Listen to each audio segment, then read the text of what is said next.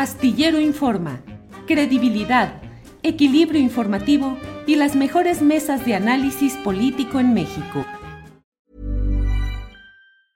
Ryan Reynolds here from Mint Mobile. With the price of just about everything going up during inflation, we thought we'd bring our prices down.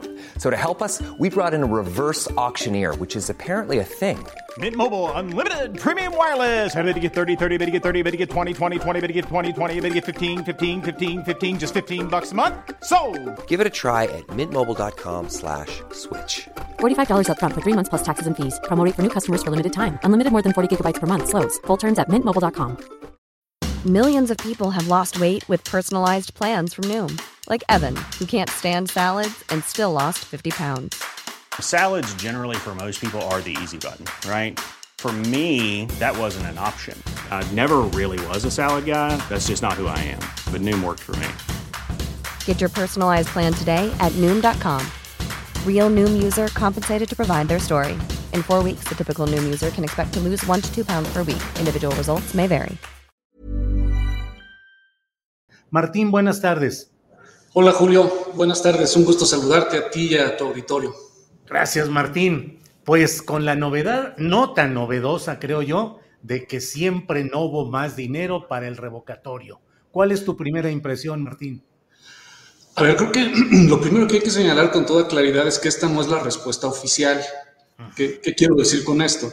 Quiero decir que este es un ejercicio que, que, incluso ellos mismos han reconocido, pues es un ejercicio, pues vamos a señalarlo oficioso, de, un, de algunas ideas que tienen, pero estrictamente hablando, esta no es la respuesta que le fue eh, exigida por eh, la resolución del pasado 30 de diciembre por el tribunal.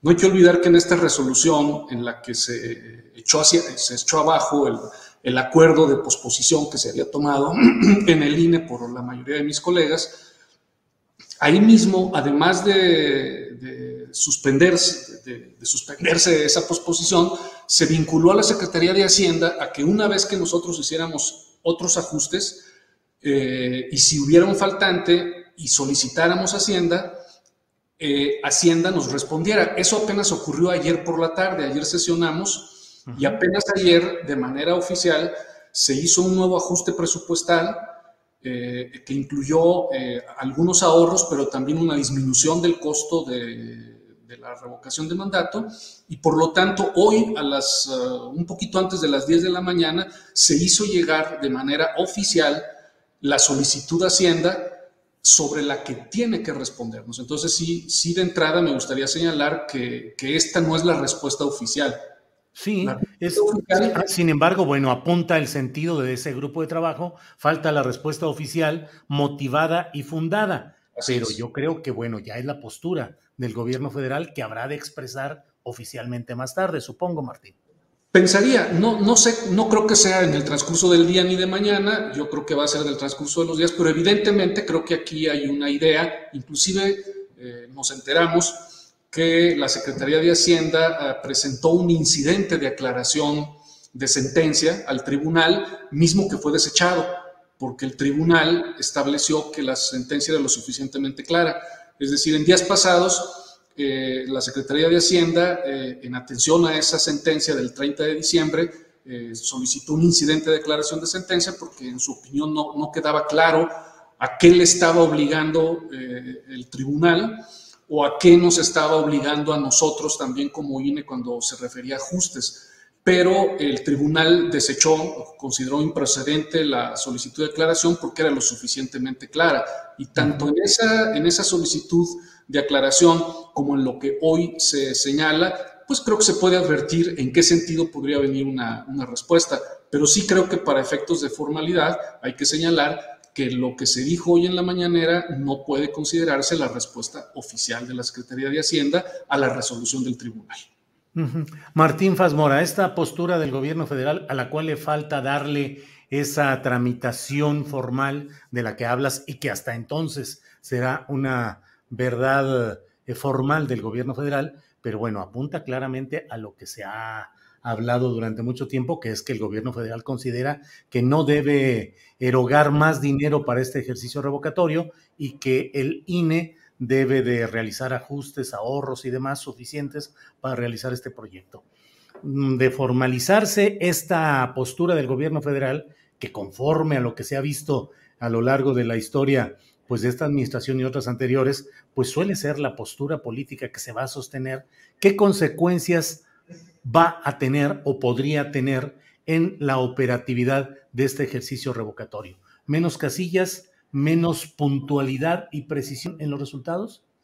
Pues nuevos ajustes de hecho, eh, la, propia, la propia resolución de ayer del Consejo, en el que estamos acatando esta resolución del Tribunal del 30 de diciembre, donde nos dice que hagamos nuevos ajustes, ahí mismo en esa resolución se establece que en caso de que la Secretaría de Hacienda no nos hiciera llegar o no nos diera respuesta, eh, inclusive para antes del 31 de enero, porque pues la verdad es que operativamente hablando, nosotros necesitamos tener una respuesta hacia finales de este mes. Se mandata a la Secretaría Ejecutiva de que de no haber una respuesta favorable, porque respuesta tiene que haber, a eso sí obligó el Tribunal Hacienda que conteste.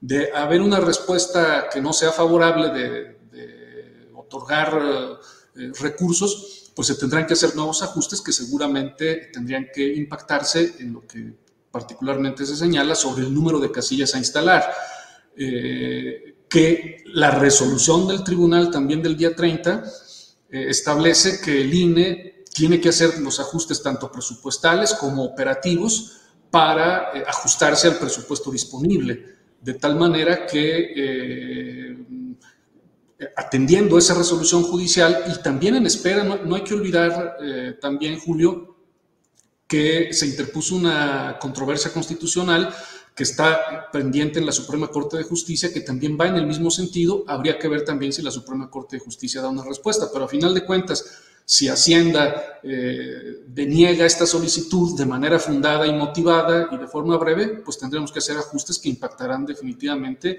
en eh, la instalación de casillas pero eh, sin eh, perder estándares o candados de control o de calidad que tienen que estar.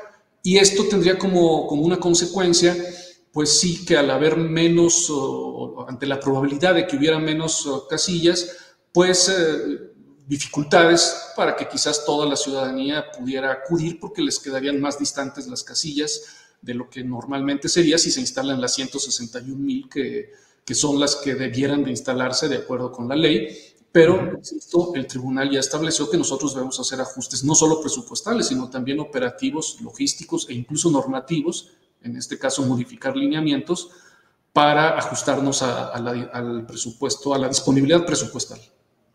Martín Fazmora, como siempre sucede en estos momentos tan complicados de la opinión pública, aparece un consejero del INE y rápido señalan muchas eh, eh, cosas y muchas eh, eh, menciones que vale la pena precisar. Martín Fazmora es el único consejero electoral del INE que ajustó su salario para ganar menos que el presidente de la República, por un lado, y por otra parte, Martín Fazmora votó en contra del acuerdo para posponer em, fases del ejercicio revocatorio. Él fue uno de los cinco consejeros que votaron, pero que la mayoría de seis, eh, entre ellos Lorenzo Córdoba, eh, ganaron en esa votación por seis a cinco. Entonces, me parece que vale la pena las precisiones, porque habiendo pues muchos temas que pueden criticarse y adjudicarse a los servidores públicos, en este caso yo suelo entrevistar a Martín Fazmora, entre otros temas,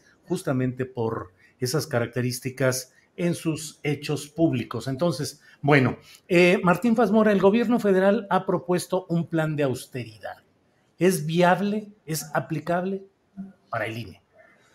Pues tendríamos que analizarlo y ver cuáles son los fundamentos. Yo hasta ahorita lo único que conozco es eh, las declaraciones de la mañana y una presentación en PowerPoint de siete eh, de siete diapositivas, no sé si todavía se utiliza ese nombre o que, es un nombre ya de, nuestras generaciones, pero bueno, siete láminas o siete diapositivas, al que yo creo que si eso es lo único que hay, pues yo creo que hay que hacer un análisis más a profundidad sobre la viabilidad eh, financiera de esto, ¿no? Eh, hay que ver también incluso legalmente si, si eso es posible. Eh, yo en todo caso esperaría a que se hiciera llegar esta propuesta que, insisto, es una, no es la respuesta oficial, es una respuesta pues oficiosa, vamos a decirlo de esa forma. Ellos mismos lo han dicho, ¿no? que, lo están haciendo un ejercicio y que el respeto a la autonomía nos lo hacen llegar. Eh, y por otro lado, después habrá que ver si, si, esto ya se convierte en la respuesta oficial. Habría que hacer todo, una, todo un análisis sobre la viabilidad administrativa legal eh, de esto, ¿no? Porque. Hey, I'm Ryan Reynolds. Recently, I asked Mint Mobile's legal team if big wireless companies are allowed to raise prices due to inflation. They said yes. And then when I asked if raising prices technically violates those onerous two year contracts, they said, What the f are you talking about, you insane Hollywood ass? So to recap, we're cutting the price of Mint Unlimited from $30 a month to just $15 a month. Give it a try at mintmobile.com slash switch. $45 up front for three months plus taxes and fees. Promo for new customers for limited time. Unlimited more than 40 gigabytes per month. Slows. Full terms at mintmobile.com. Hey, it's Ryan Reynolds, and I'm here with Keith, co-star of my upcoming film, If, only in theaters May 17th. Do you want to tell people the big news? All right, I'll do it. Sign up now and you'll get unlimited for $15 a month in six months of Paramount Plus Essential Plan on us. Mintmobile.com slash switch. Upfront payment of $45 equivalent to $15 per month. Unlimited over 40 gigabytes per month. Face lower speeds. Videos at 480p. Active Mint customers by 531.24 get six months of Paramount Plus Essential Plan. Auto renews after six months. Offer ends May 31st, 2024. Separate Paramount Plus registration required. Terms and conditions apply if rated PG. Ahí se habla de, de una serie de de seguros que, bueno, habría que ver eh, cuál es el impacto eh, que esto tendría en, el personal operativo eh, y habría que analizar también hasta qué punto esto no significaría una, afectar derechos laborales que existen al interior del instituto, que hay para, digamos, hay para mandos superiores, mandos medios y para técnicos operativos. Entonces, habría que hacer un análisis al respecto. Ahora, lo que sí te puedo decir es que una reestructuración administrativa, pues tampoco se puede hacer de la noche a la mañana. Y aquí estamos ante un evento de la revocación de mandato que es en 90 días y que implica una preparación ya inmediata porque a partir de los primeros días de febrero nuestros capacitadores asistentes eh, deben ser contratados y deben de ir a hacer un trabajo de campo.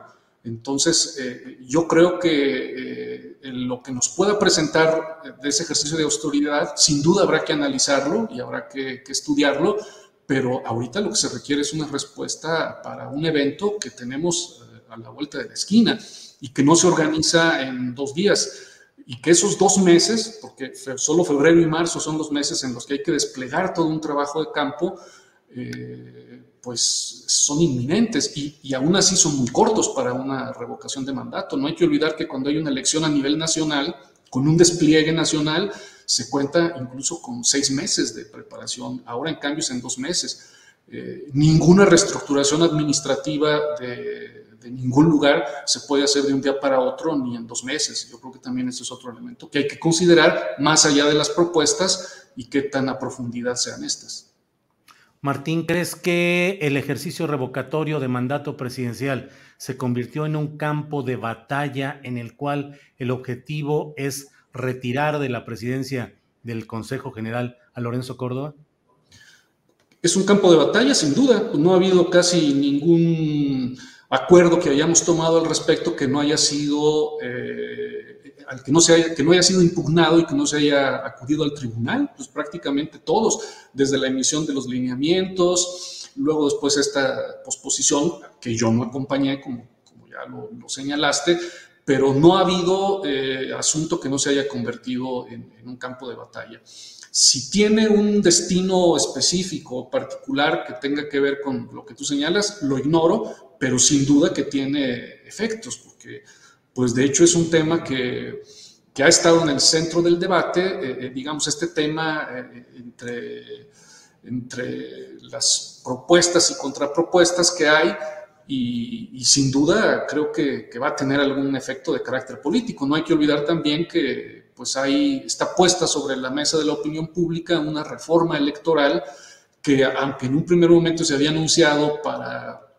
el primer periodo de sesiones del, Congreso, no se hizo y se ha dicho insistentemente que se realizaría eh, en el segundo semestre de este año al término de los procesos electorales de, los seis estados, que es en junio, y de la revocación del mandato. Entonces, sin duda todo esto tiene un, un impacto en la opinión pública que creo que sí tiene, que puede seguramente tener alguna intencionalidad respecto de una reforma electoral que sería puesta sobre la mesa eh, hacia finales, bueno, en el segundo semestre de este año. Una reforma electoral que, como ha sucedido en otras ocasiones, podría implicar la limitación o la ampliación del periodo de quien esté como consejero presidente, en este caso Lorenzo Córdoba.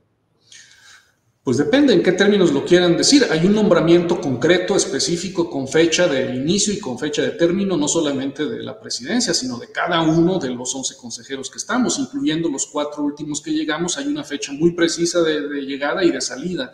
En todo caso, habría que ver eh, cuál, es, eh, cuál es la forma concreta de esa, de esa reforma, que eh, no hay que olvidar, y yo creo que lo señalé en algún momento en, en otras de las ocasiones en que estuvimos platicando, Julio, que el tamaño del INE hoy en día tiene que ver con todas las atribuciones que se le han tenido que dar al INE a lo largo de la construcción de este modelo electoral que lleva varias décadas. De tal manera que el tamaño del INE pues tiene que ver con, con, las atribuciones legales que se le dan. Por ejemplo, otra de las cosas que ha sido puesta sobre la opinión pública hace poco es pues, que, que se pagan rentas oye, pues necesitamos instalar por ley obligatoriamente 300 oficinas permanentes en los 300 distritos electorales, 32 oficinas permanentes en las juntas locales, 800 eh, módulos de atención ciudadana.